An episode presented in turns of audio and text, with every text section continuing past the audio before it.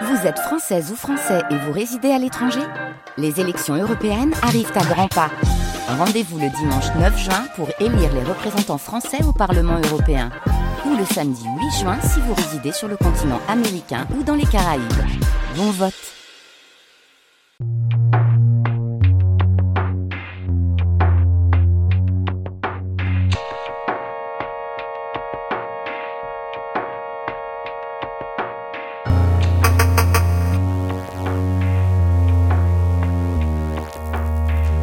Franz L'Indocile, Anaïs Kien, Séverine Cassard.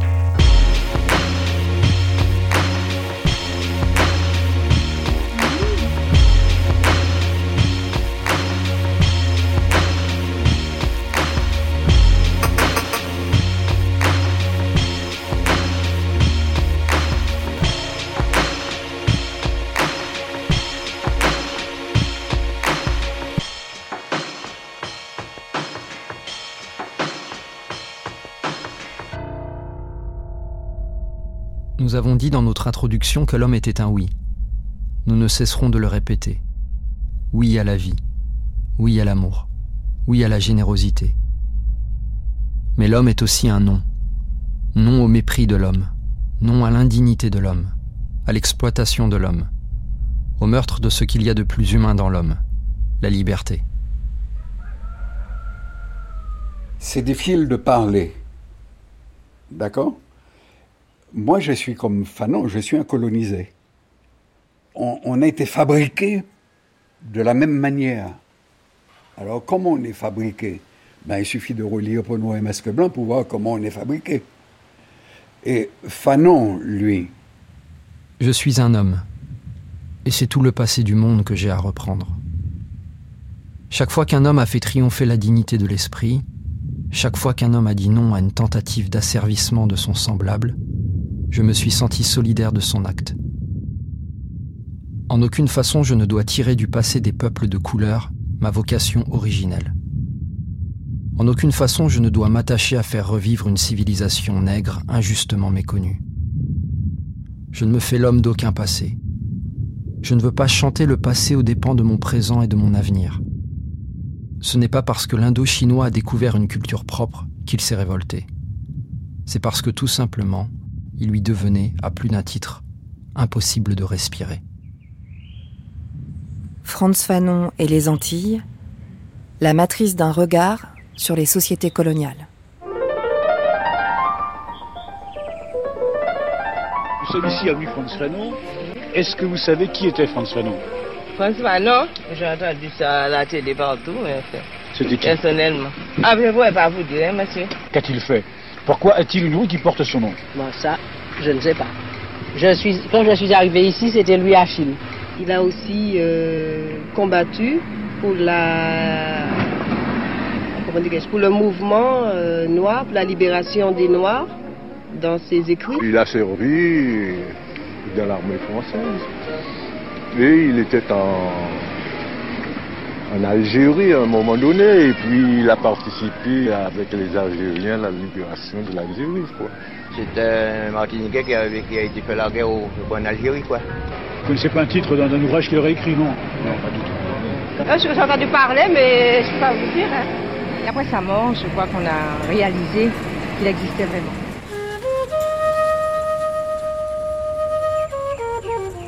L'explosion n'aura pas lieu aujourd'hui. Il est trop tôt ou trop tard. Je n'arrive pas armé de vérité décisive. Ma conscience n'est pas traversée de fulgurances essentielles. Cependant, en toute sérénité, je pense qu'il serait bon que certaines choses soient dites. Ces choses, je vais les dire, non les crier, car depuis longtemps, le cri est sorti de ma vie et c'est tellement loin. Pourquoi écrire cet ouvrage? Personne ne m'en a prié, surtout pas ceux à qui il s'adresse.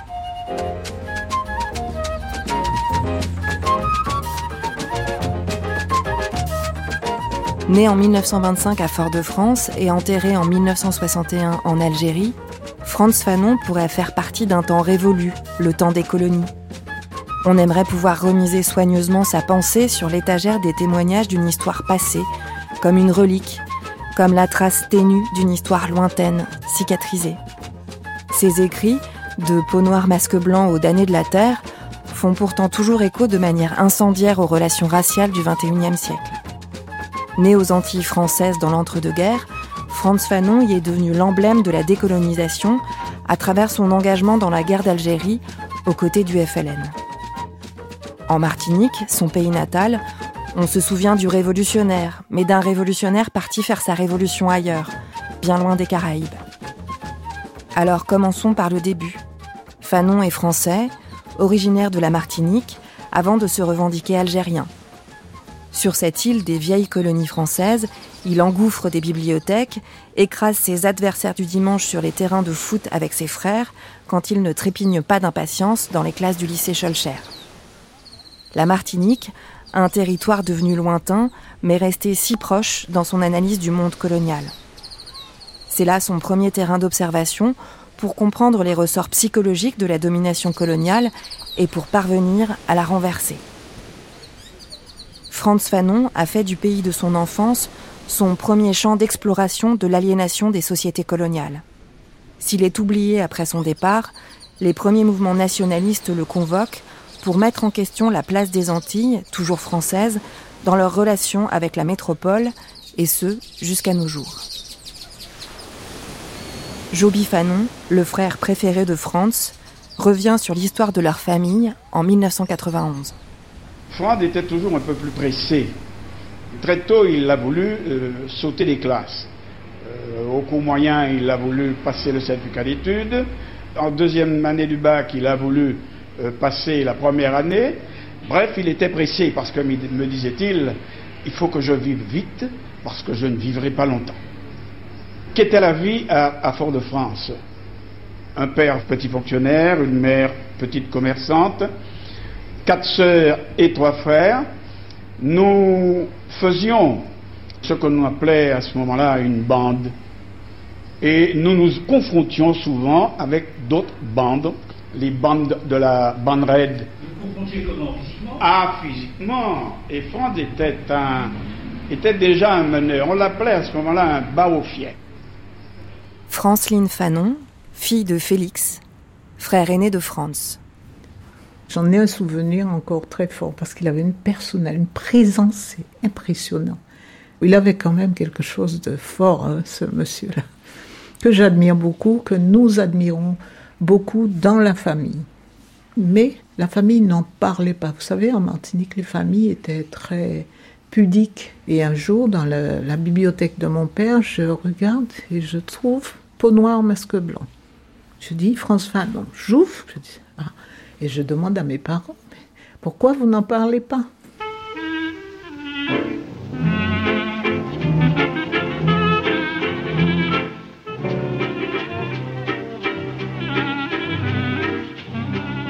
Gilbert Pagot, historien, a enseigné l'œuvre de Fanon, qui n'était pas au programme, dans les classes du lycée Scholcher à Fort-de-France. Alors en 1925, lorsque naît Franz Fanon, son père est fonctionnaire des douanes, ce qui est un statut, euh, je ne dirais pas privilégié, mais enfin, il est déjà d'un milieu social euh, correct, je veux dire. Il habite Fort-de-France, une des rues euh, principal de Fort-de-France, la rue de la République. Il fait partie de tous ces cadres mulâtres, noirs, qui ont eu, obtenu la culture française et puis qui sont très attachés à la République française. Cette euh, population martiniquaise, c'est les élites, ce que j'appelle les élites mulattes et noires. Les élites mulâtres sont celles qui sont nées des croisements, mais qui ont bénéficié d'une certaine ascension sociale, et puis les élites noires aussi, eh bien, eux, pour mieux s'identifier à ce qu'ils appelaient la France, imitaient tout ce qui se faisait dans la métropole, comme on disait. Et la métropole, c'était euh, la culture française. C'est l'époque où, par exemple, les rues de Fort-de-France prennent des noms de Lamartine, de Victor Hugo, d'Anatole France, enfin de tous les grands euh, écrivains français. C'est l'époque où euh, ce qui existe, c'est d'être euh, un peu comme la France.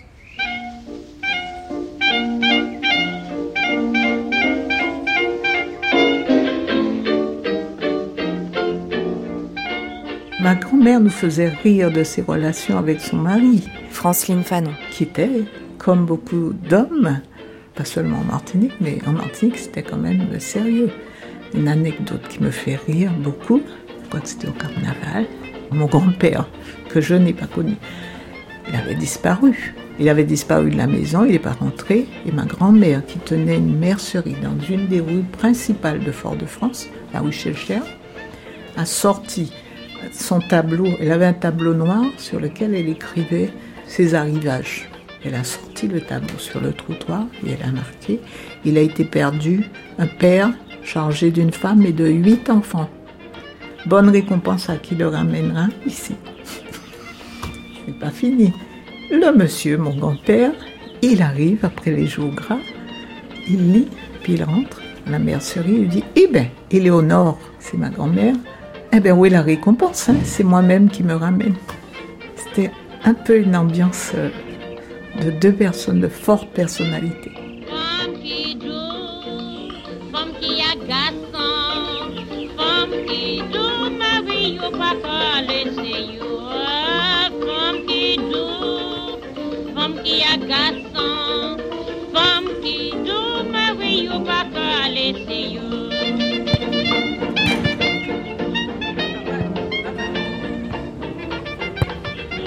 Le sportif, 9 février 1946. Assaut contre la Gauloise de Trinité. Le jeu de l'assaut est déréglé. Franz Fanon essaie de marquer tout seul, mais n'y arrive pas. Mais les frères Fanon essaient de réagir, de sauver l'honneur. Des rushs désespérés portent le jeu vers les joueurs de la Trinité. Je confirme l'avis du reporter de dimanche dernier. Franz Fanon est trop personnel. Nous sommes en droit d'attendre de meilleures choses de l'assaut. Le sportif. 26 février 1946. À un quart d'heure du premier but, c'est Franz Fanon qui double Ravenet et de justesse face à Félix Fanon qui dribble Garnier au centre et où l'on voit l'intelligence de ce grand joueur, court à gauche pour attirer le gardien dans l'angle afin de le fermer et shoot dans l'autre coin. L'assaut 2, Gauloise 0. Ma grand-mère disait qu'il était tellement turbulent qu'on l'avait sûrement échangé à l'hôpital à sa naissance. C'était le seul qui est né à l'hôpital. Ah en plus, sur les huit enfants qu'elle a eus, c'est le seul. Et elle disait, c'est sûrement pour ça. Ça ne doit pas être son fils. Depuis tout petit, de ce qu'ont raconté euh, ma grand-mère et mon père et ses autres frères et sœurs, il était quelqu'un de présent dans ce qu'il faisait. Notamment, euh, la cour de la maison familiale était toujours remplie des voisins, des copains, et il tenait une chair. Il prenait beaucoup la parole. Mais il était aussi turbulent, on va dire bandit. Ici on dit bandit, mais ce pas les mêmes euh, bandits que les autres à faire des coups pendables. Hein. Ma grand-mère était très religieuse, donc euh, tous ses enfants devaient aller à la messe, à l'église. Et une fois avec ses copains, pendant que les gens étaient agenouillés, ils avaient pris des épingles à nourrice. Ils ont attaché les gens les uns sur les autres. Quand ils se sont levés, paf Je crois que le prix de ce jour-là les a un peu montré la porte.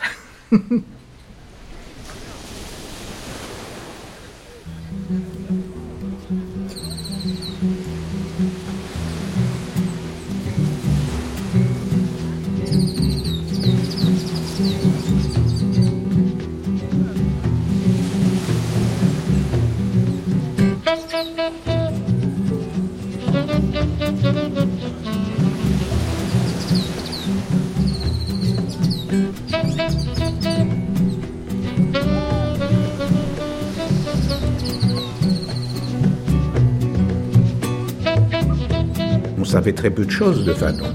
On savait qu'il était martiniquais, on savait qu'il était médecin, on savait qu'il était psychiatre.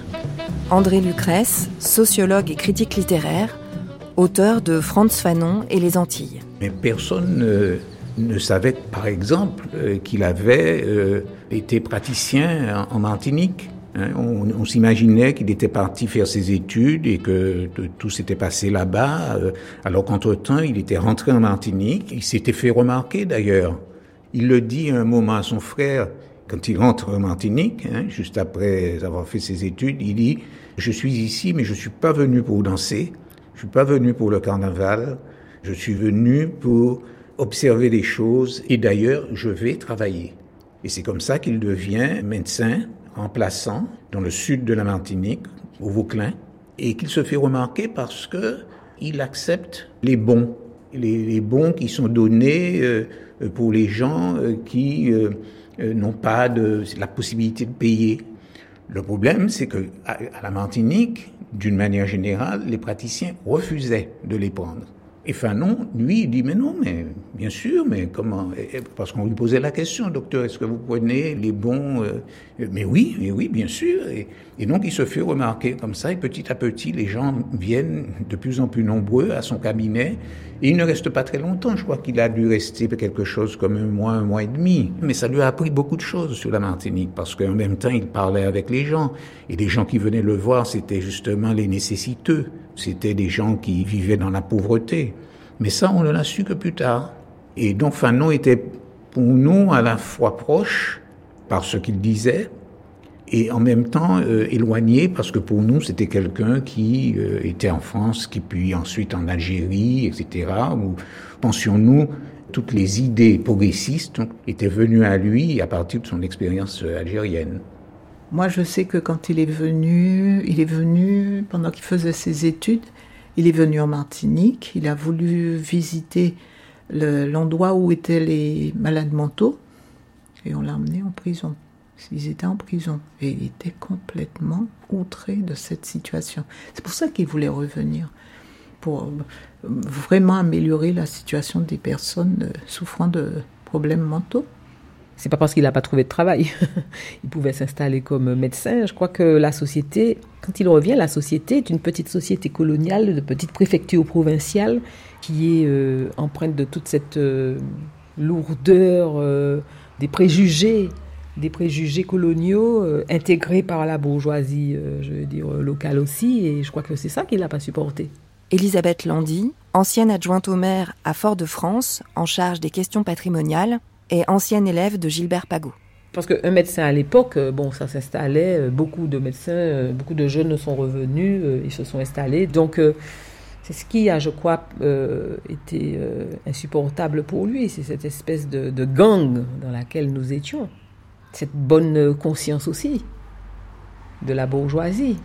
Et on a eu une tentative pour développer une bourgeoisie, on va dire, nationaliste. Il y a eu cette euh, tentative, mais qui n'a pas, euh, qui n'a pas été jusqu'au bout quoi, de la logique.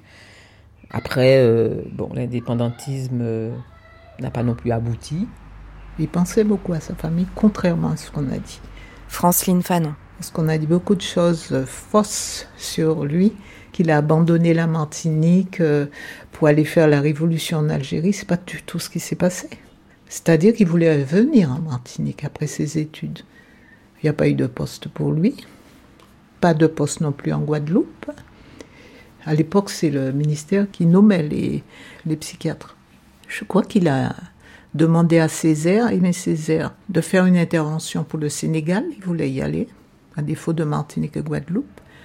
J'ai cru comprendre que la réponse n'est pas venue. Et donc, il y avait un poste en Algérie et donc il est parti en Algérie.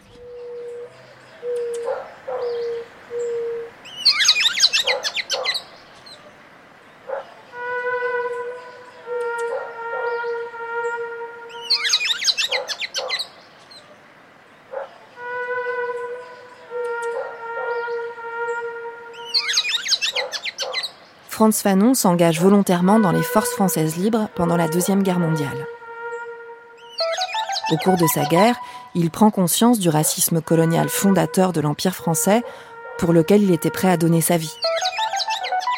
Devenu psychiatre, il découvre au sein de l'hôpital de Blida-Joinville, à quelques kilomètres d'Alger, la violence d'une guerre de décolonisation qui ne dit pas encore son nom. Il s'engage pour l'indépendance algérienne et meurt d'une leucémie en 1961, à peine quelques mois avant l'indépendance algérienne, sans avoir revu la Martinique. Música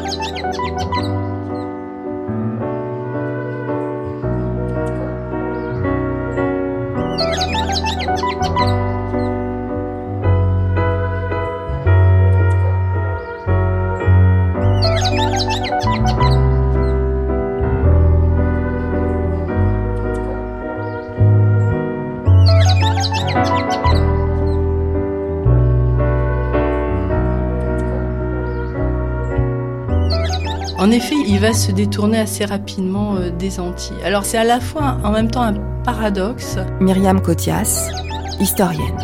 Parce que euh, il a pour ami euh, Marcel Manville, qui est avocat nationaliste, indépendantiste, qui va prendre fait et cause bien sûr pour le FLN, qui va être un des avocats du FLN, mais qui dans le même temps va être un des membres fondateurs du MRAP, ce que Fanon va lui reprocher d'ailleurs, hein, parce qu'il va considérer que c'était une façon euh, trop molle de régler la, tension euh, et le problème euh, racial. Mais bon, Marcel Manville lui va revenir hein, en Martinique et, et, sera actif sur le terrain. Donc on aurait pu penser que quelque chose là pouvait se jouer. mais je pense qu'il y, a deux facteurs. Il y a la première chose, c'est que Aimé Césaire occupe le terrain. Aimé Césaire est, maire, il est député. Il aimait à rappeler que France Fanon avait été son élève, sans, en dire plus, ce qui laisse beaucoup d'interprétations possibles.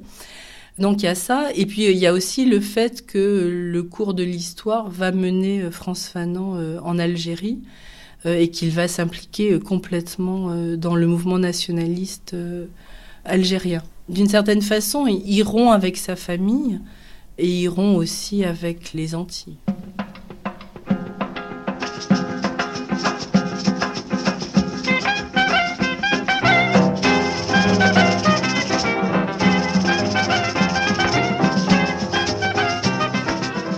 Comment apparaît Fort-de-France, la plus grande ville de la Martinique, la perle des Antilles? Eh bien, comme une très petite ville, ruisselante de fleurs. Ainsi, mon premier geste a été d'y cueillir deux fleurs de frangipanier et un hibiscus frisé. L'animation des rues m'a enchanté, ses sourires, cette gentillesse, et tous ces noirs vêtus de shorts bleus et blancs, coiffés de bacois, de grands chapeaux de paille de latanier, que certaines femmes portent aussi d'ailleurs quand elles ont abandonné le légendaire Madras. Et ces noirs, chantant, riant, nous offraient des fruits, des fleurs, des mangues, des citrons verts, des noix de coco. Vraiment, ils nous enchantaient, nous croyions arriver au paradis.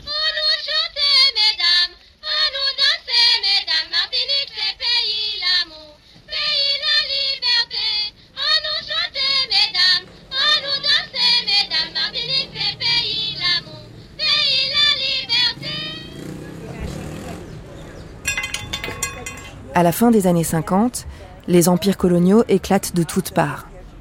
La carte postale se déchire aussi en Martinique, qui connaît les premières contestations massives d'un ordre colonial dépassé.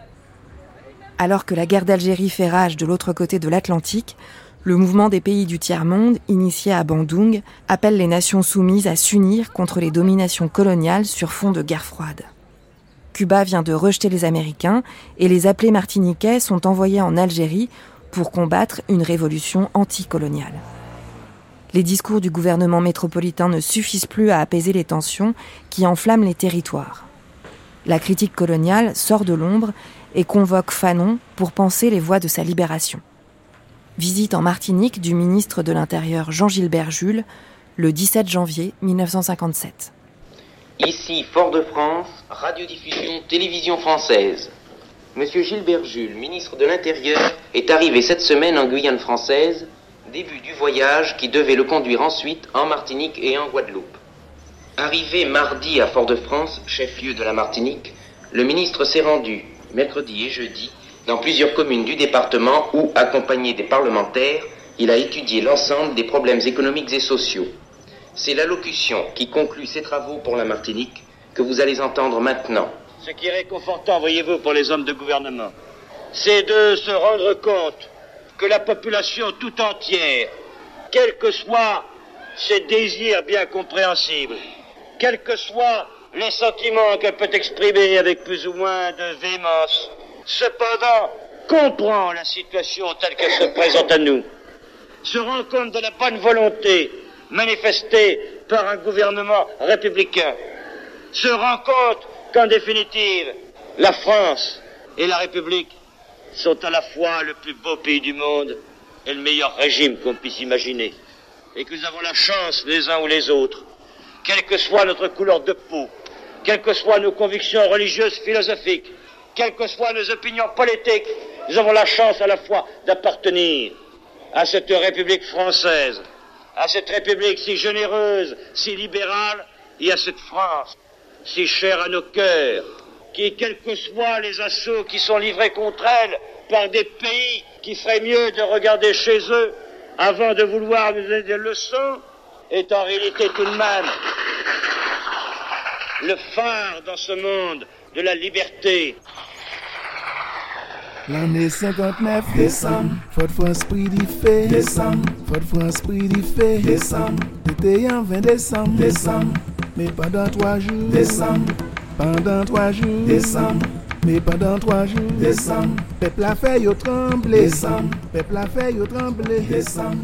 En 1959, Franz Fanon est à Tunis avec le gouvernement provisoire algérien. C'est là qu'il apprend le soulèvement des Martiniquais qui inventent leur nationalisme. En fait, ces troubles qui ont surpris tout le monde, y compris ceux qui y ont participé, ont mis en évidence un malaise psychologique profond. La Martinique découvre avec étonnement et avec douleur un problème racial qu'elle ignorait.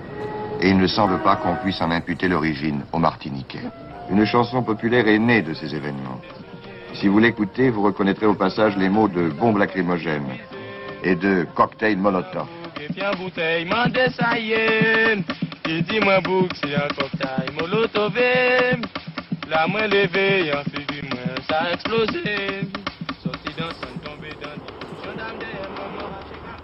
On a l'impression qu'il a oublié la Martinique. Alors c'est pas vrai, il n'a pas oublié. Gilbert Pagot. Il a écrit beaucoup d'articles, y compris des articles psychiatriques, mais surtout, il est réveillé par les événements de décembre 59. Il est réveillé par ça. Et là, il a une, comme une espèce de rêve. Pour lui, la Martinique, elle aussi, entre en révolution. À ce moment-là, la Martinique se bat contre un double problème. Le problème du racisme des CRS et puis le problème du chômage, de la vie chère, etc. C'est d'ailleurs à partir de ce moment que les idées d'autonomie et d'indépendance vont apparaître dans les nouvelles élites intellectuelles. Donc les jeunes qui à l'époque ont 13, 14, 15 ans, qui, euh, eux, vont entrer dans le combat, eh ben, se mettent à admirer et les textes de Fanon, puisque Fanon a écrit euh, Peau noire, masque blanc, mais même le fameux texte qui va sortir à la veille de sa mort, Les damnés de la terre, que la jeunesse va reprendre ici.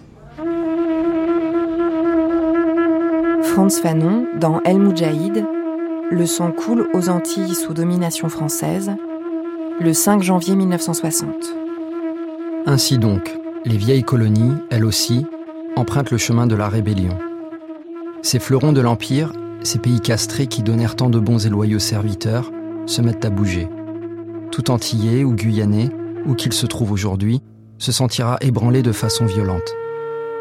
Les Français, en effet, après avoir péjorativement catégorisé les Arabes et les Africains, les Malgaches et les Indochinois, concédaient, reconnaissaient qu'avec les Antillais, les choses prenaient une autre tournure.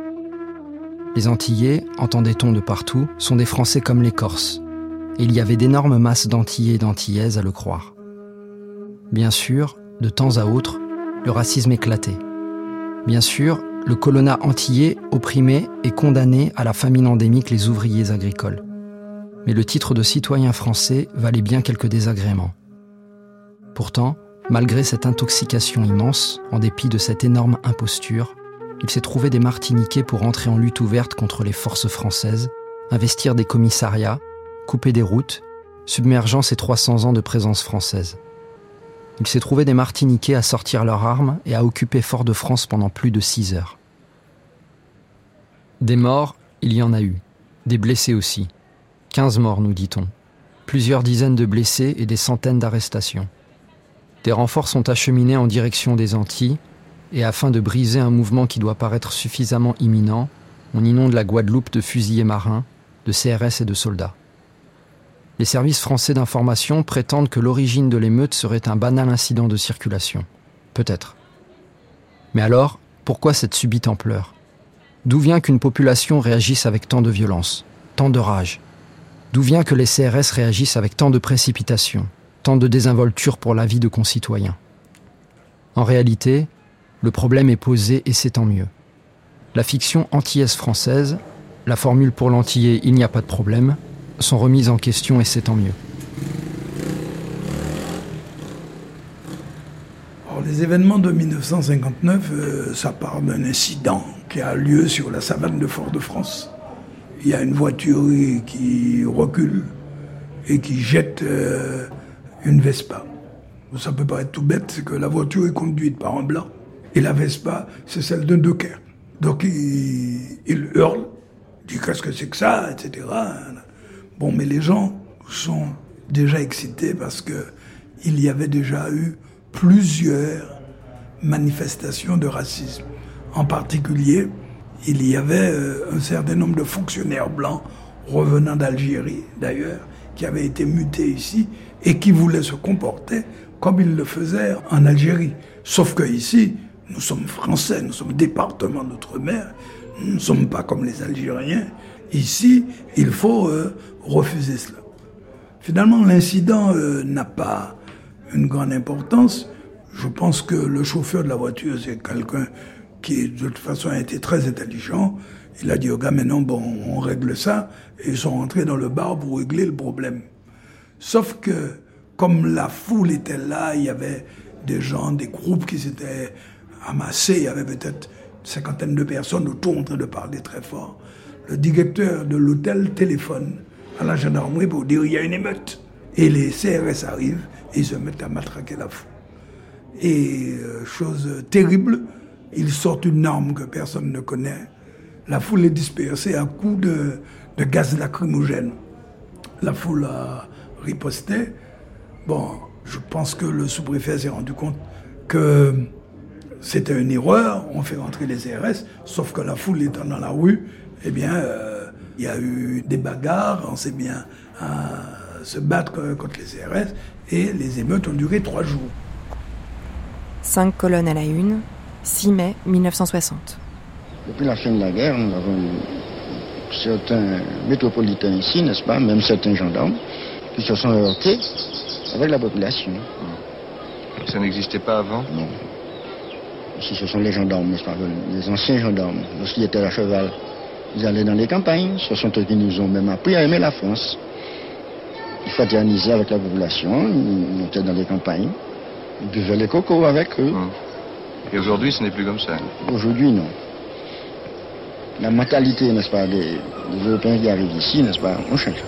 La révolte descend, votre France pris du fait, descend, votre France qui a pris du fait, descend, politicien yélé, descend, politicien yélé, descend, préfet menacé, descend, conseil général, descend, conseil général là, descend, courir votre émotion, descend, mandez peuple à calmer, descend, mandez peuple à calmer, descend, mandez peuple à calmer, descend, mais pendant trois jours, descend, pendant trois jours, descend. Mais pendant trois jours, descend. Peuple a fait yo trembler, descend. Peuple a fait yo trembler, descend. Peuple a fait yo trembler, descend. La réponse de la préfecture et du gouvernement de De Gaulle et de Debré, ça a été d'annoncer qu'il faisait venir un navire, le De Grasse, un navire militaire, il faisait venir le De Grasse, et qu'on faisait venir des troupes de Guadeloupe et de Guyane, des troupes de CRS de Guadeloupe et de Guyane, pour euh, rétablir l'ordre. Donc, c'était pas un élément euh, pour euh, calmer, au contraire.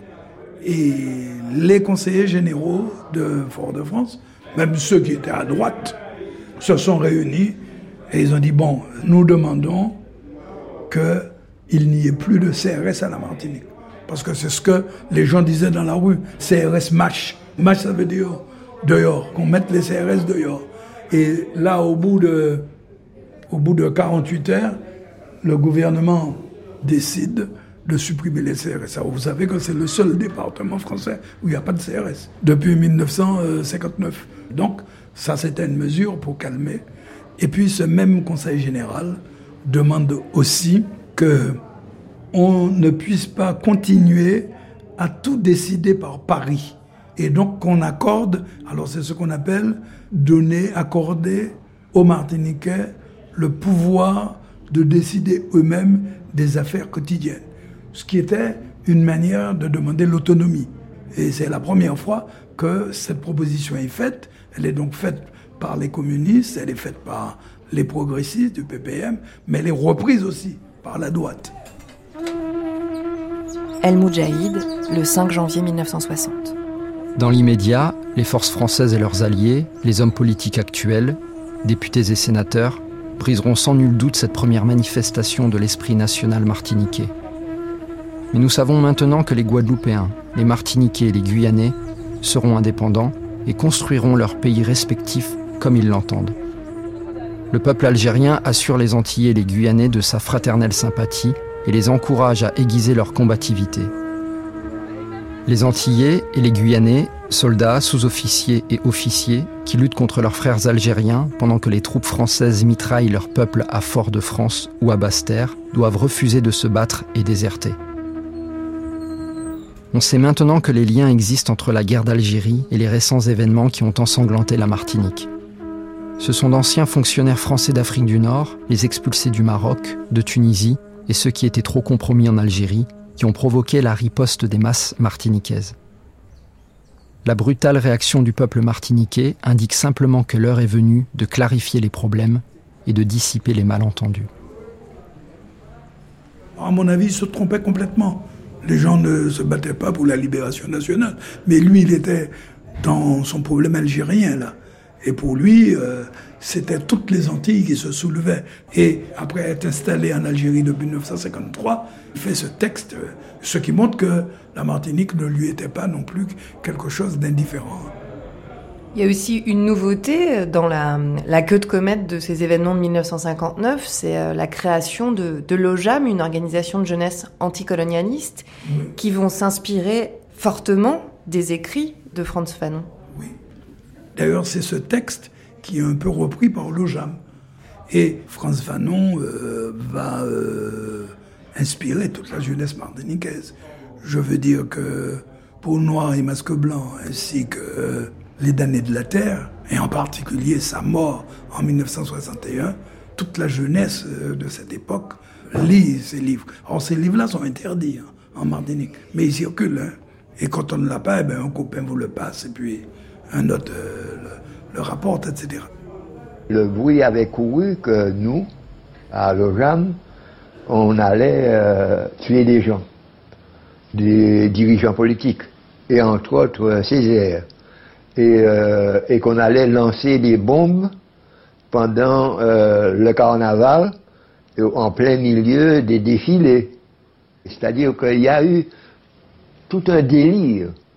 La garde à vue pour ce, chef d'occupation était de 15 jours. C'était atteinte à la sûreté de l'État et à l'intégrité du territoire. Rien que ça.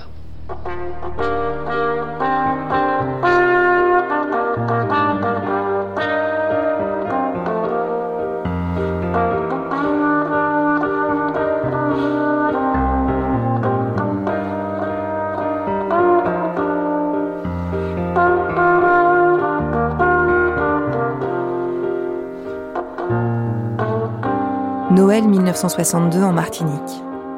Le manifeste de l'OJAM est placardé partout.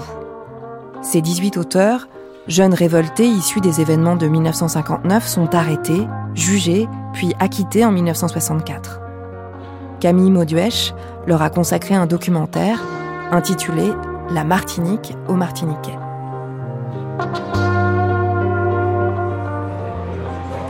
Le vrai titre du film, qui a d'ailleurs fait euh, polémique énormément, s'appelle La Martinique aux Martiniquais. Et le sous-titre s'appelle L'affaire de l'Ojam. Mais communément, on l'appelle L'affaire de l'Ojam parce que La Martinique aux Martiniquais, c'est un titre euh, qui est apparu comme étant euh, tendancieux, nationaliste. Mais La Martinique aux Martiniquais, c'était ce qui était inscrit sur la banderole des, des ojamistes lorsqu'ils ont démarré le mouvement ici. Et le livre de chevet des ojamistes, c'était pas Peau Noire Masque Blanc, c'était Les damnés de la Terre à cette époque-là, lorsque les ojamistes se mettent en place, donc c'est une, c'est une mise en place un peu complexe, hein, parce qu'en en fait, lorsqu'il y a un événement en 1959, donc il y a trois jours d'émeute, et pendant ces trois jours d'émeute, se mettent en place des groupes qui sont déjà dans des quartiers euh, populaires, euh, des jeunes communistes, etc., etc. Mais euh, France Fanon est déjà dans les, dans les têtes. Est-ce qu'il est, euh, est-ce que ses écrits, est-ce qu'il est euh, déjà, comment dire, réfléchi euh, ou est-ce que euh, c'est une figure qui est une figure euh, tutélaire, le grand frère qui est parti mais qui reste présent? Sa famille est là, bon, son frère Félix qui est présent, qui fait partie de ce groupe de jeunes, on va dire, révolutionnaires qui se met en place. Je crois qu'il est présent dans les mémoires et il est surtout présent parce qu'il y a, y a des hommes, il y a des, des, avocats et des intellectuels, donc Marcel Manville, dont il est extrêmement proche tout en étant en Algérie. Enfin non, il est le, le point d'ancrage.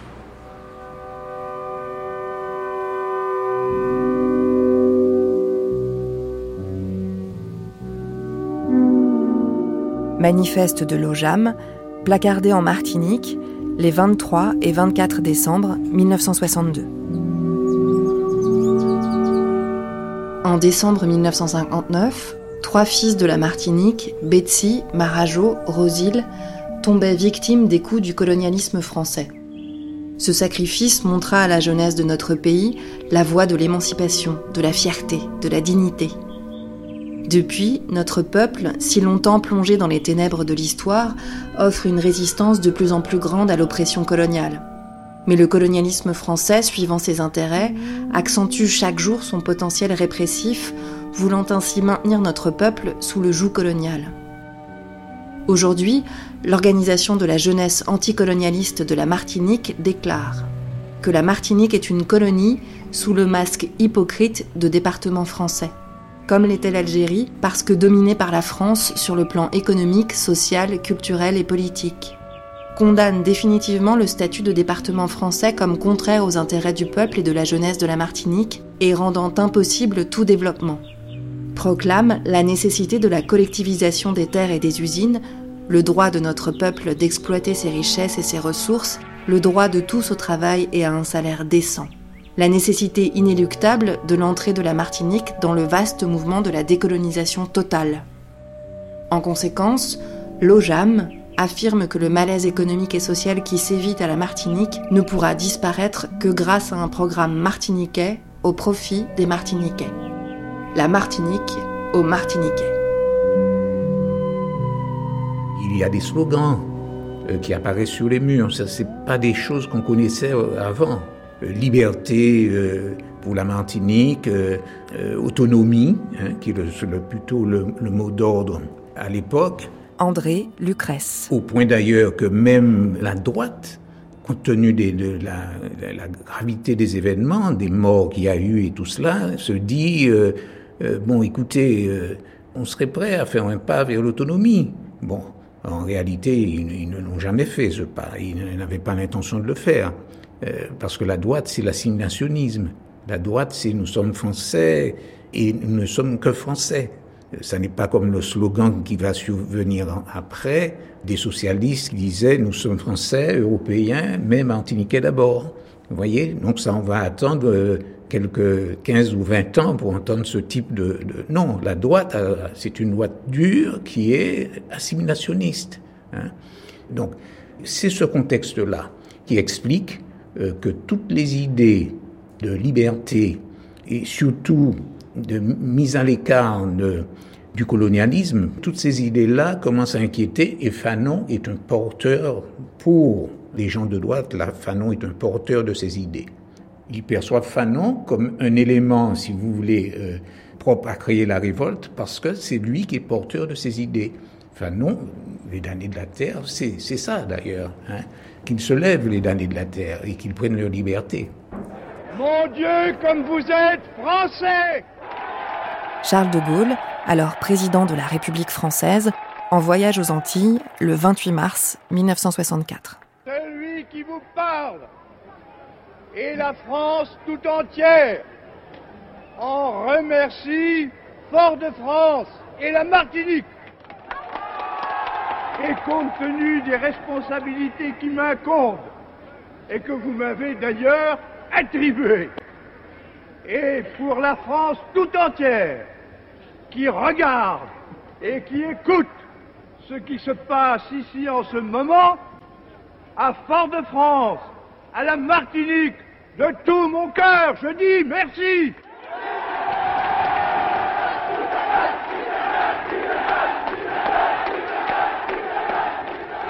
lorsque vous avez la création de l'organisation de la jeunesse anticolonialiste martiniquaise, vous avez la même, le même phénomène en Guadeloupe et en Guyane. Gilbert Pagot. Et vous avez en France, dans l'émigration antillaise, la création de ce qu'on appelle le Front antillo-guyanais pour l'autonomie. Mais tout cela est interdit d'ailleurs par le gouvernement euh, pendant l'année 61. C'est à partir de ce moment que Fanon, l'idéologie de, Fanon euh, devient. Alors, avec un débat, Fanon finalement euh, s'est réfugié en Algérie et puis il a laissé tomber la Martinique. Je veux dire, il y a des gens qui ont avancé ça, en particulier ceux qui étaient contre Fanon et puis ceux qui étaient contre l'indépendance et l'autonomie. Et puis vous aviez ce qui disait, non, mais il est allé pour se battre. Mais c'est l'époque où d'ailleurs, beaucoup de jeunes Martiniquais, depuis 60, 61, et même après l'indépendance de l'Algérie, désertent pour rejoindre l'Algérie. Par exemple, Boukman, euh, euh, Mauvois, celui qu'on a appelé Tijo Mauvois, ou bien le poète Monchouachi, sont des gens qui sont très fanoniens. Le mouvement qui va prendre forme parmi les étudiants en France, et dirigé par les intellectuels euh, qui sont Marcel Manville, Édouard Glissant, et aussi un homme très important qui est un Guadeloupéen qui s'appelle Albert Béville. Donc le, Front antillo-guyanais pour l'autonomie est un mouvement qui se, met en place en, France et qui est un peu le, on va dire le bureau qui va euh, organiser, euh, construire la pensée politique, s'opposer au pouvoir en place et ce front antillo-guyanais est interdit euh, très vite par le gouvernement comme étant déclaré clandestin. Il a pignon sur rue, on va dire, pendant quelques mois. Il est, très rapidement interdit. Et donc toute cette structure rentre en clandestinité. Donc les étudiants parisiens qui sont euh, dans euh, tous les fronts militants, et notamment le front contre la guerre d'Algérie et pour l'Algérie indépendante, qui sont aussi porteurs de valises, etc. etc le point d'ancrage de tout ça, c'est quand même le réseau de Fanon en Algérie. Et donc, comme c'est le moment où il y a des appelés en Martinique pour aller se battre en Algérie, eh bien, les appelés, pour certains, pas tous, hein, mais pas mal d'appelés qui sont euh, dans, cette, euh, dans ce rapport à la rébellion euh, qui naît, dans cette réflexion, passent en fait par le réseau de Marcel Manville. Et quand ils arrivent en Algérie pour servir, ou pour être médecins, etc., ils se font reconnaître par le réseau et donc, euh, bah, euh, ils, aident, quoi. Soit ils sont rebelles et ils se battent avec le FLN, soit ils sont euh, dans le camp français mais ils sont infiltrés. Donc il y a tout un réseau en fait qui se monte entre les appelés en Martinique, Paris, et ce réseau vers, vers l'Algérie, vers le FLN, etc., mis en place entre Fanon et Manville.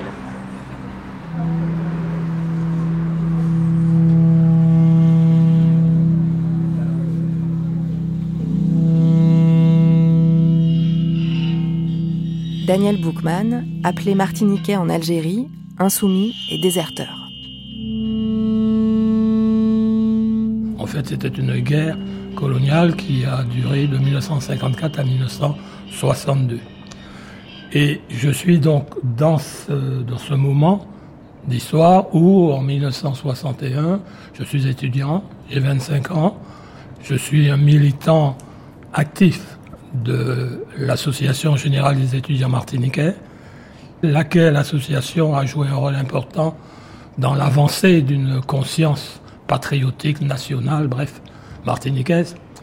Et quand je reçois de la part euh, du ministère euh, des Armées une convocation où l'on me demande de rejoindre euh, Vincennes pour donc faire mon service militaire. C'était un moment de choix où arrive pour un homme, pour une femme, de mettre en accord ses paroles et ses actes. Il se trouve que, et là, j'ai quelque part eu la chance d'être en relation avec une association qui pouvait prendre en charge mon insoumission. Il y avait Marcel Manville, l'avocat, c'est important, c'est un compagnon de dissidence de Fanon. Et là, nous avons été pris en charge par l'armée de libération nationale algérienne, qui avait, bien sûr, il y avait les maquis à l'intérieur, mais il y avait en Tunisie et au Maroc des bases de cette armée de libération. Une chose à préciser, il y a souvent un malentendu, nous n'avons jamais participé du côté des maquisards, des nationalistes algériens, nous n'avons jamais participé à l'intérieur d'Algérie à leur combat. Nous, nous avons néanmoins été préparés pour éventuellement combattre, mais pas en Algérie, mais avec un rêve, un rêve, un beau rêve, une utopie, de pouvoir contaminer au sens positif par ce mouvement, ce vaste mouvement, non seulement des guerres anticoloniales, de ce qui se passe aussi en Afrique, aussi bien l'Afrique sous domination portugaise que française, et puis aussi le grand mouvement de Bandung, ou euh, le tiers-monde, comme on disait à l'époque, et c'est la fameuse euh, conférence de Bandung avec Nehru pour l'Inde, Kroma pour le Ghana, euh, Nasser pour l'Égypte et les Algériens. Bref, il y a un mouvement anti-impérialiste. Et nous, quand nous avons quitté clandestinement la France, que nous sommes pris en charge au Maroc, il faut dire ce qu'il faut dire. Je le dis d'autant plus volontiers que j'en suis fier. Nous avons reçu une formation militaire. Parce qu'il y a une, un embryon d'organisation nationaliste. Donc nous avons reçu une formation avec euh, l'appui de Cuba, de Fidel Castro, en perspective, appris à se servir de, de fusils, faire des bombes, etc. Et aussi de la technologie au niveau de la radio. Parce que le, projet, c'était de mettre euh, dans une île, Cuba sans doute, une radio qui inonderait en propagande euh, révolutionnaire les départements d'outre-mer, la Martinique, la Guadeloupe et la Guyane. Mais nous n'avons jamais eu à exercer nos talents de, de guerriers mais il y avait en projet l'idée de euh, d'ouvrir un, front de libération peut-être aussi en Martinique à votre retour. Oui, mais si j'ai dit que c'était une utopie parce que les conditions étaient loin d'être remplies. Mais c'était un rêve, un rêve qui est en droite ligne de ce qui se passe à Cuba en 1959. C'est la dictature de Batista qui est renversée par les, les de, de Fidel Castro, de Che Guevara et compagnie. C'est aussi la suite de Dien Bien Phu, 1954. Ce grand mouvement de contestation souvent armés, parfois armés, contre le colonialisme français. Alors nous arrivons donc, euh, nous quittons la France en octobre 61, nous passons par la Belgique, nous atterrissons à, Rabat, et là, euh, nous sommes en attente d'être transférés à Oujda, qui est à la frontière de l'Algérie et du Maroc, où nous allons séjourner pendant un certain temps dans une villa où nous apprenons à faire euh, le morse, euh, la technologie des radios, etc., euh, etc. Et pendant ce temps se déroule une série de choses. La première, c'est d'apprendre la mort de France Fanon. Et c'est quand j'apprends cette mort que, en fait, je découvre l'homme parce que bien sûr, il avait déjà écrit pour Noir et Masque Blanc. Il avait participé en 1956 au premier congrès des écrivains noirs à la Sorbonne. Mais ça a été une, rencontre, une découverte, une découverte d'un nouveau Fanon, l'homme qui rompt avec euh, son statut de fonctionnaire, psychiatre à Blida, dit, bon, euh, il aurait pu, comme beaucoup, euh, continuer à écrire ou à parler, mais lui, il a fait une rupture. C'est parce que c'est un homme de rupture. Et à ce moment-là, je découvre l'homme de rupture, je découvre Fanon au service du Front national de libération algérienne. Et c'est à cette occasion que j'écris cette lettre dont je ne renie pas le fond, même si la forme me fait sourire, parce qu'il y a une grande éloquence. Mais vous aviez quel âge? J'avais 25 ans. Décembre 1961.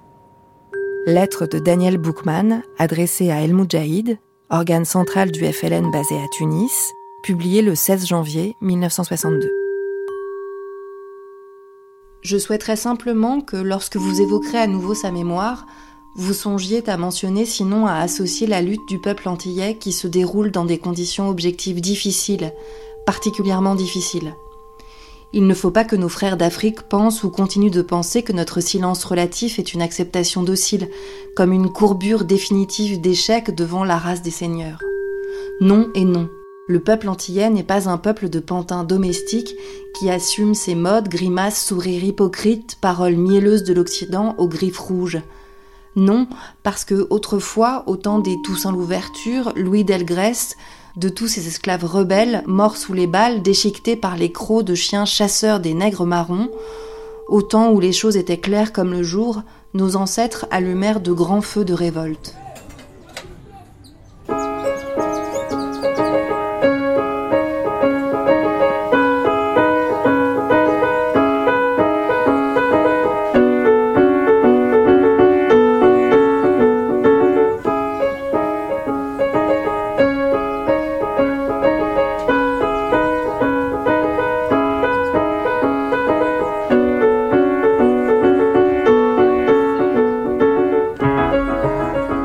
Sa mort, Franz Fanon laisse deux enfants, Olivier et Mireille, son aîné.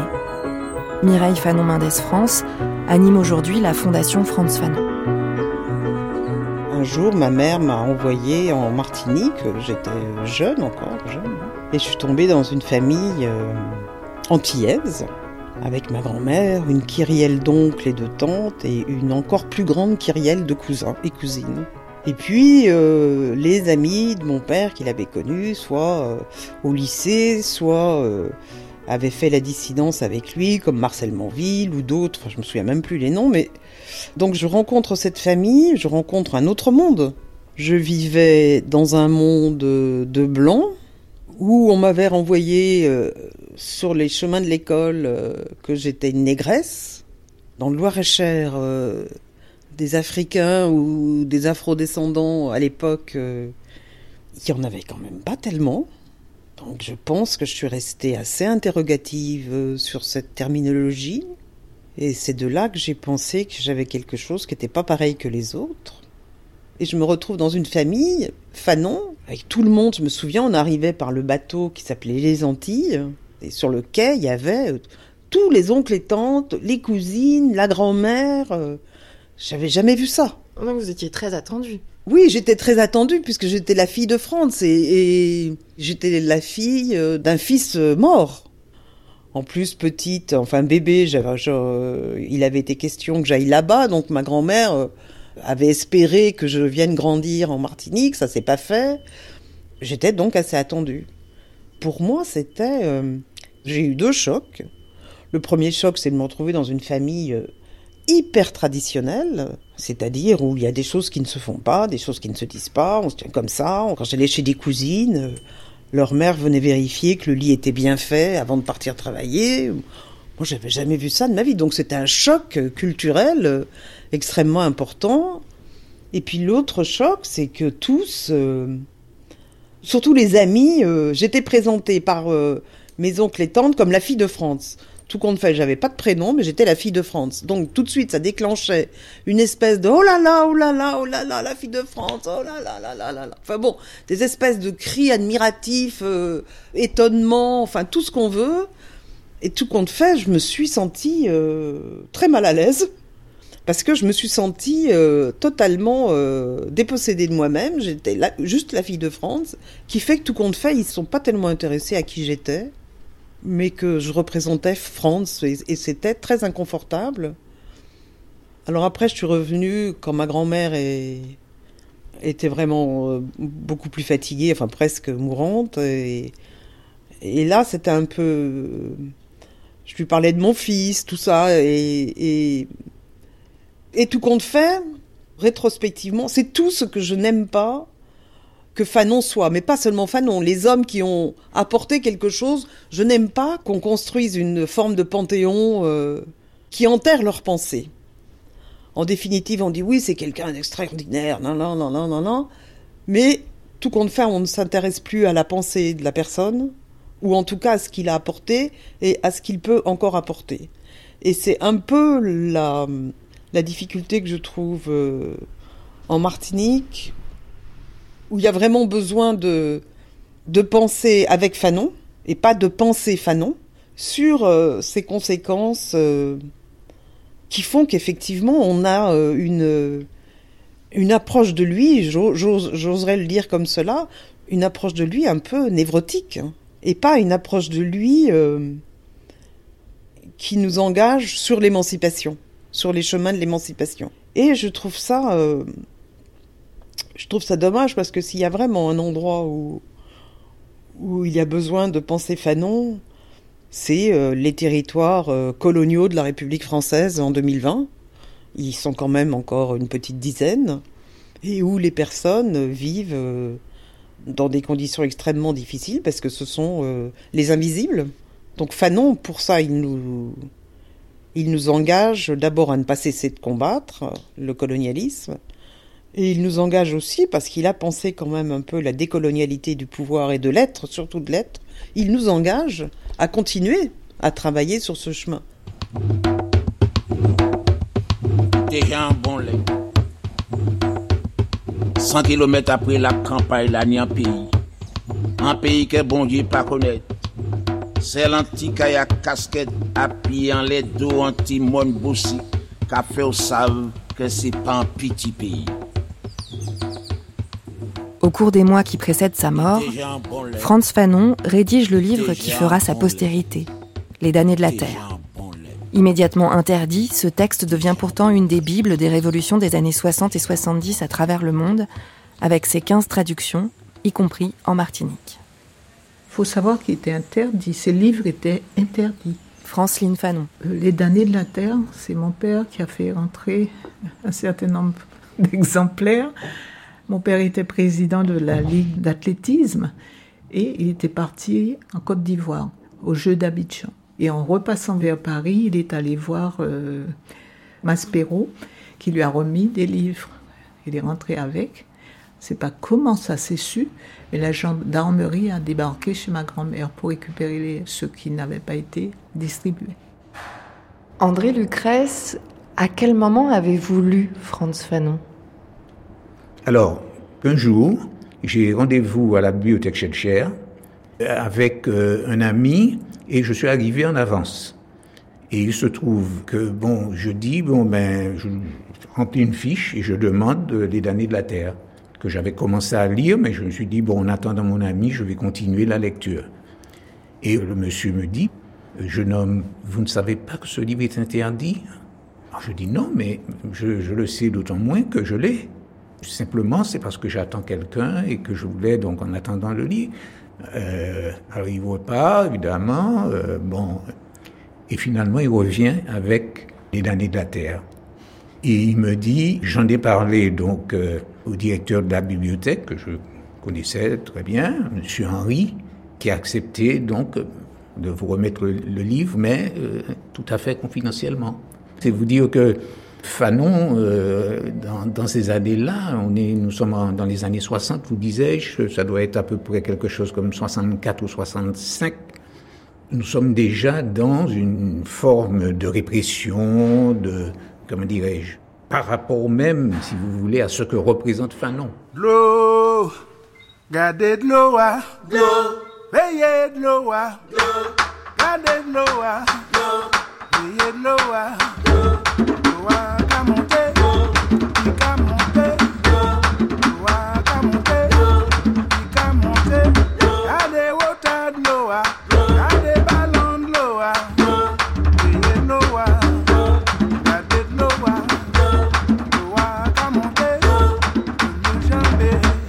Alex Ferdinand, militant indépendantiste martiniquais, à Rivière-Pilote. Personnellement, puisque vous parlez d'héritage, j'ai dirigé pendant plusieurs années, je suis toujours euh, dans le comité de gestion, on va dire, de la radio indépendantiste euh, Radio Lévé du Bout de Matinique. Et euh, ce qui m'a inspiré dans la mise en forme de la radio, c'est le fameux article de Franz Fanon où il parle de la radio du FLN, où il explique que la radio a été un véritable Big Bang quoi, dans, dans, la prise de conscience euh, des Algériens. Et euh, ça nous permettait de, voir l'importance euh, de, la culture. Il disait d'ailleurs que la, la, lutte de libération nationale, c'est une lutte pour la culture. Et la culture, c'est une lutte pour libération nationale. Donc il faisait un lien. Donc nous avons mené un gros travail euh, à partir de ces idées-là, justement sur euh, le travail culturel, notamment à, Rivière-Pilote, quoi, et en Martinique en général. Bon, pour Noir et Masque Blanc, naturellement, bon, c'est quelque chose qui a révélé à beaucoup de Martiniquais, d'Afro-descendants en général, l'importance, la question de l'aliénation. Il a développé un concept qui est très important pour nous, c'est l'autophobie du noir.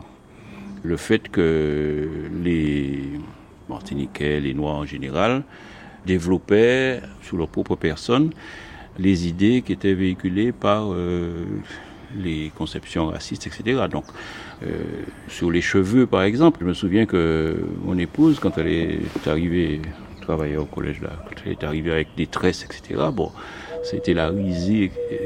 Et au bout de deux, trois mois, quand on a fait le travail, mais tout le monde s'est mis à se coiffer en tresse, quoi. Donc c'est des petites anecdotes euh, apparemment banales, mais qui, témoignent de la prise de conscience de, de, et ça c'est c'est Franz Fanon. Hein, euh, bon. C'était quoi le problème avec les tresses? Les tresses étaient interdites à l'école. Pourquoi? Parce que pour avoir des cheveux, les normes, il fallait avoir des cheveux comme les actrices du cinéma, comme les, femmes blanches, etc. Les, cheveux crépus, les cheveux jusqu'à maintenant, hein, dans certains milieux, euh, on considère que c'est sauvage, quoi, si vous voulez. La beauté, c'était la beauté blanche.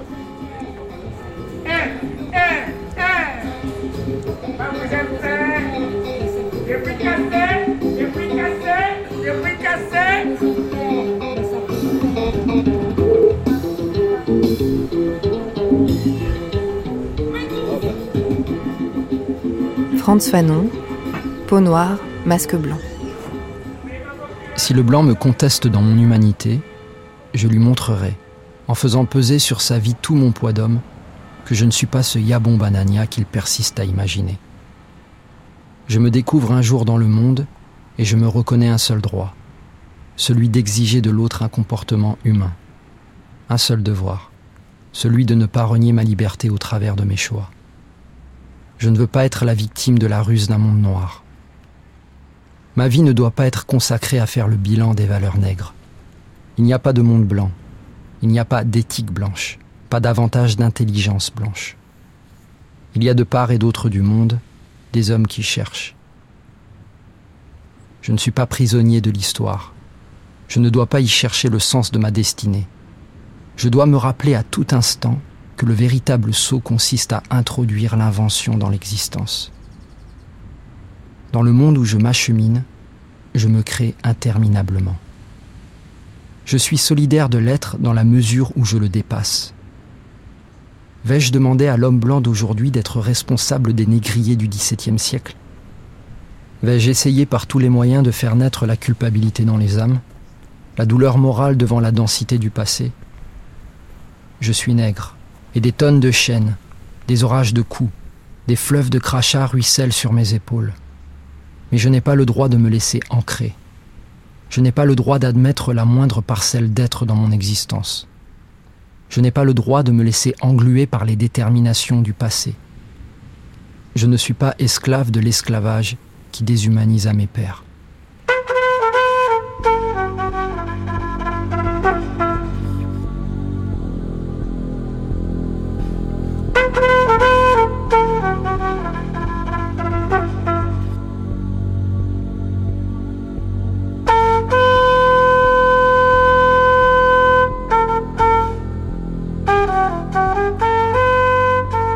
Quelqu'un qui a fertilisé considérablement la connaissance du colonialisme.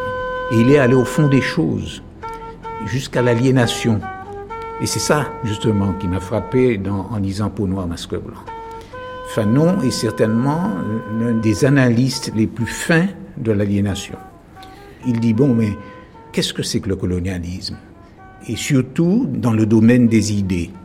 Le colonialisme maîtrise tout il maîtrise l'image, en particulier donc les films, il maîtrise la, presse, et, ce qui était vrai. Le seul journal d'opposition, c'était une fois de plus celui du Parti communiste. On était noyé dans cette, euh, comment dirais-je, dans cette idéologie qui est une idéologie assimilationniste. Hein. Et donc tout écart par rapport à cette idéologie-là était perçu comme quelque chose, si vous voulez, un peu contestataire. Et donc, c'est cette analyse poussée au fond des choses qui, euh, finalement, était un, véritable apport pour nous. Alors, en plus, Fanon, vous savez, c'est pas quelqu'un qui écrivait. Hein. C'est quelqu'un qui dictait. Donc ces textes sont des textes parlés, ponctués par un certain nombre de choses. Je vais vous prendre deux exemples qui montrent ce que c'est que, que l'aliénation. Fanon raconte une histoire qui dit euh, la chose suivante. Un nègre fait euh, l'amour à une femme blanche pour la première fois. Et au moment de l'éjaculation, il crie Vive Schellcher. Il crie Vive Schellcher parce que Schellcher est perçu à cette époque assimilationniste comme le grand libérateur des esclaves. Et ce n'est que quelques temps plus tard qu'avec nos propres historiens, et cet historien en particulier, il faut le nommer, c'est Armand Nicolas, secrétaire général du Parti communiste martiniquais, professeur d'histoire donc euh, au lycée Schellcher, qui, donc, par ses recherches, nous montre que non, la libération est venue avant. Certes, il y avait des bruits qui couraient, le décret euh, donc euh, était en attente, mais les esclaves n'ont pas attendu le décret, ils se sont révoltés.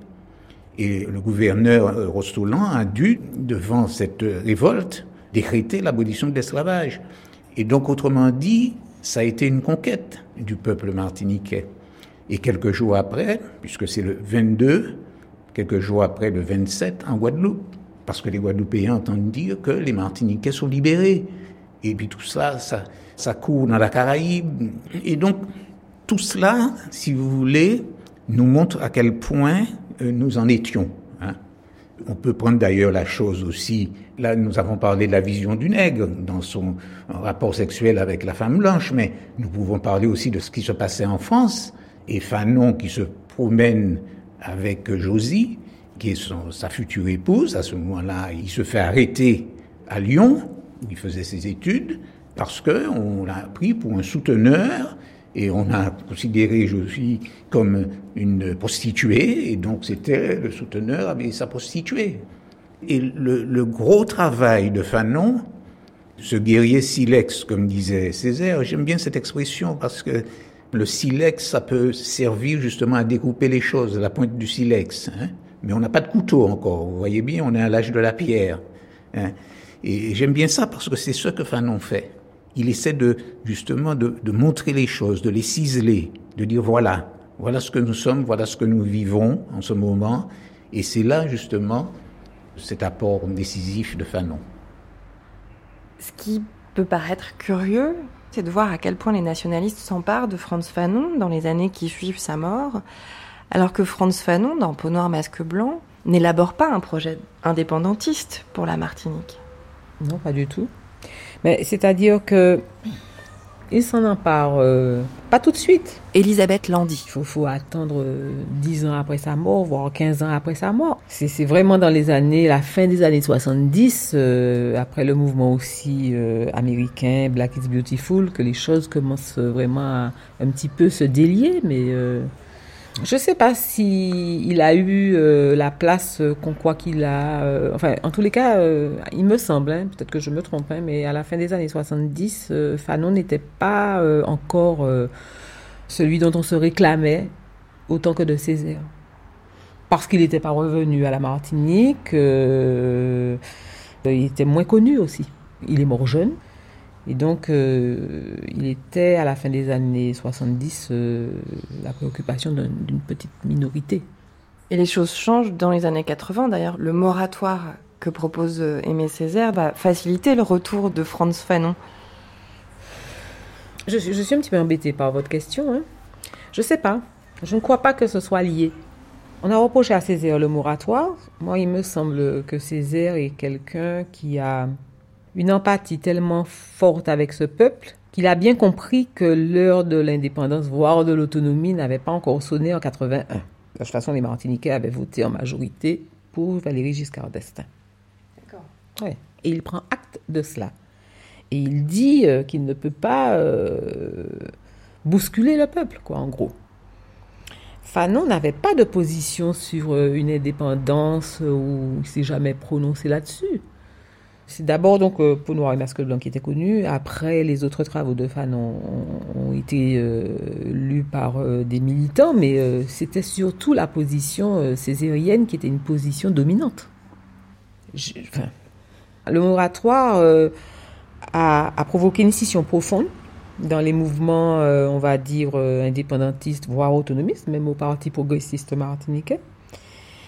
Parce que je crois que les gens n'ont pas compris, même au Parti communiste, les gens n'ont pas compris que la position de Césaire et ont cru qu'on avait raté euh, une occasion. En vrai, et vous l'avez compris, Aimé Césaire. l'indépendance ne se donne pas. Ça se prend, ça s'arrache, ça se paye en sang et en cadavre. Et je, et je vous le demande, la Martinique est-elle prête à payer ce prix-là André Lucrèce, vous avez euh, très bien connu Aimé Césaire. Comment pourrait-on qualifier les relations entre ces deux hommes? Euh, D'abord, nous allons supprimer toutes les errances euh, et tous les mythes. Beaucoup de gens ont écrit que Césaire a été le professeur de Fanon, ce qui n'est pas vrai. Mais les gens qui disent ça, ce sont des gens qui probablement ne savent pas la, proximité qu'il y a entre les Martiniquais. Personnellement, Césaire n'a pas été non plus mon professeur, mais nous le connaissons tous. Nous savons ce qu'il exprime. Fanon a écouté les discours de Césaire, parce que Césaire a été très tôt un remarquable orateur, respecté d'ailleurs à l'Assemblée nationale comme tel. Et donc, euh, de ce point de vue, il y, a, un mythe. En revanche, ce qui a euh, séduit euh, très fortement euh, Fanon chez Césaire, il le dit d'ailleurs, pour la première fois, voilà quelqu'un qui critiquait le colonialisme et en particulier l'aliénation. C'est-à-dire que lui, qui vivait finalement dans cette espèce de Martinique, d'ailleurs, que va dénoncer Césaire lui-même, de Martinique euh, euh, complètement assimilationniste, euh, avec une littérature de, de vanille et de doudou, etc. cette littérature aussi imitative, hein, les Parnassiens antillais, par exemple. Tout cela, Fanon a découvert qu'il pouvait y avoir un autre courant et donc ça a été effectivement, dans un premier temps, une, une admiration indiscutable indiscutable. Alors il y a eu quand même, euh, bon, évidemment, une séparation. D'abord parce que Fanon euh, n'a pas compris que les leaders martiniquais de l'époque, après les, assassinats de 1959, n'est pas, euh, en quelque sorte, n'était plus révoltés. Hein. Il dit par exemple, que faites-vous et pourquoi vous ne prenez pas des voitures, ce qu'on appelle ici des bâchés, c'est-à-dire avec des, comment dirais-je, un espace derrière découvert. Mettez les morts là-dedans, promenez-les dans tous les quartiers de Fort-de-France, etc. Et il écrit tout ça dans un article d'El Moudjahid. Il dit, je ne comprends pas donc cette attitude donc des hommes politiques martiniquais. Il ne comprend pas que euh, ça n'a pas été un appel généralisé à révolte. Alors il y a un, une rencontre un peu un peu succulente entre Fanon et Césaire. Ils se sont rencontrés à Rome. C'était euh, l'une des rencontres culturelles en 59. Césaire dit à Fanon, c'est bien Fanon, c'est bien, euh, il faut continuer. Et Fanon de lui répondre, mais vous savez, monsieur Césaire, il y a de la place pour tous, vous pouvez venir aussi hein, avec nous. Il y a eu ce petit échange qui est célèbre un peu ironique bien sûr, parce qu'il trouvait trop molle la, la, gauche martiniquaise. France Fanon, moi j'en entends pas du tout parler. Myriam Cotias. Mais bon, quoi de plus banal que de le dire, parce que j'entends pas parler non plus de l'histoire de l'esclavage. On, on... Enfin, j'ai cette expérience familiale qui est faite de bribes, de traces, mais bon mais ce qui était aussi un petit peu normal dans la mesure où France Fanon va revenir sur la scène euh, martiniquaise par le biais de son ami euh, Marcel Manville, hein, qui va créer le cercle d'études fanoniennes, euh, mais qui le crée en 1982. Donc vraiment très très tardivement. Et d'une certaine façon, qui le fait un peu après coup, parce que Fanon est déjà connu aux États-Unis, et notamment euh, par la, la, French Theory, en fait toute cette école, le Cultural History, où on va se saisir de Derrida, mais aussi de Fanon pour penser euh, la race. Donc c'est pas très singulier qu'on en ait, enfin que j'en ai pas entendu parler. Bah, ce que ça dit quand même, c'est que c'est même pas une personnalité qui est restée dans la mémoire locale. Non, pas du tout. Elle a été reconstruite et réinstallée en fait dans l'histoire dans l'histoire locale, mais par le biais euh, de Marcel Manville.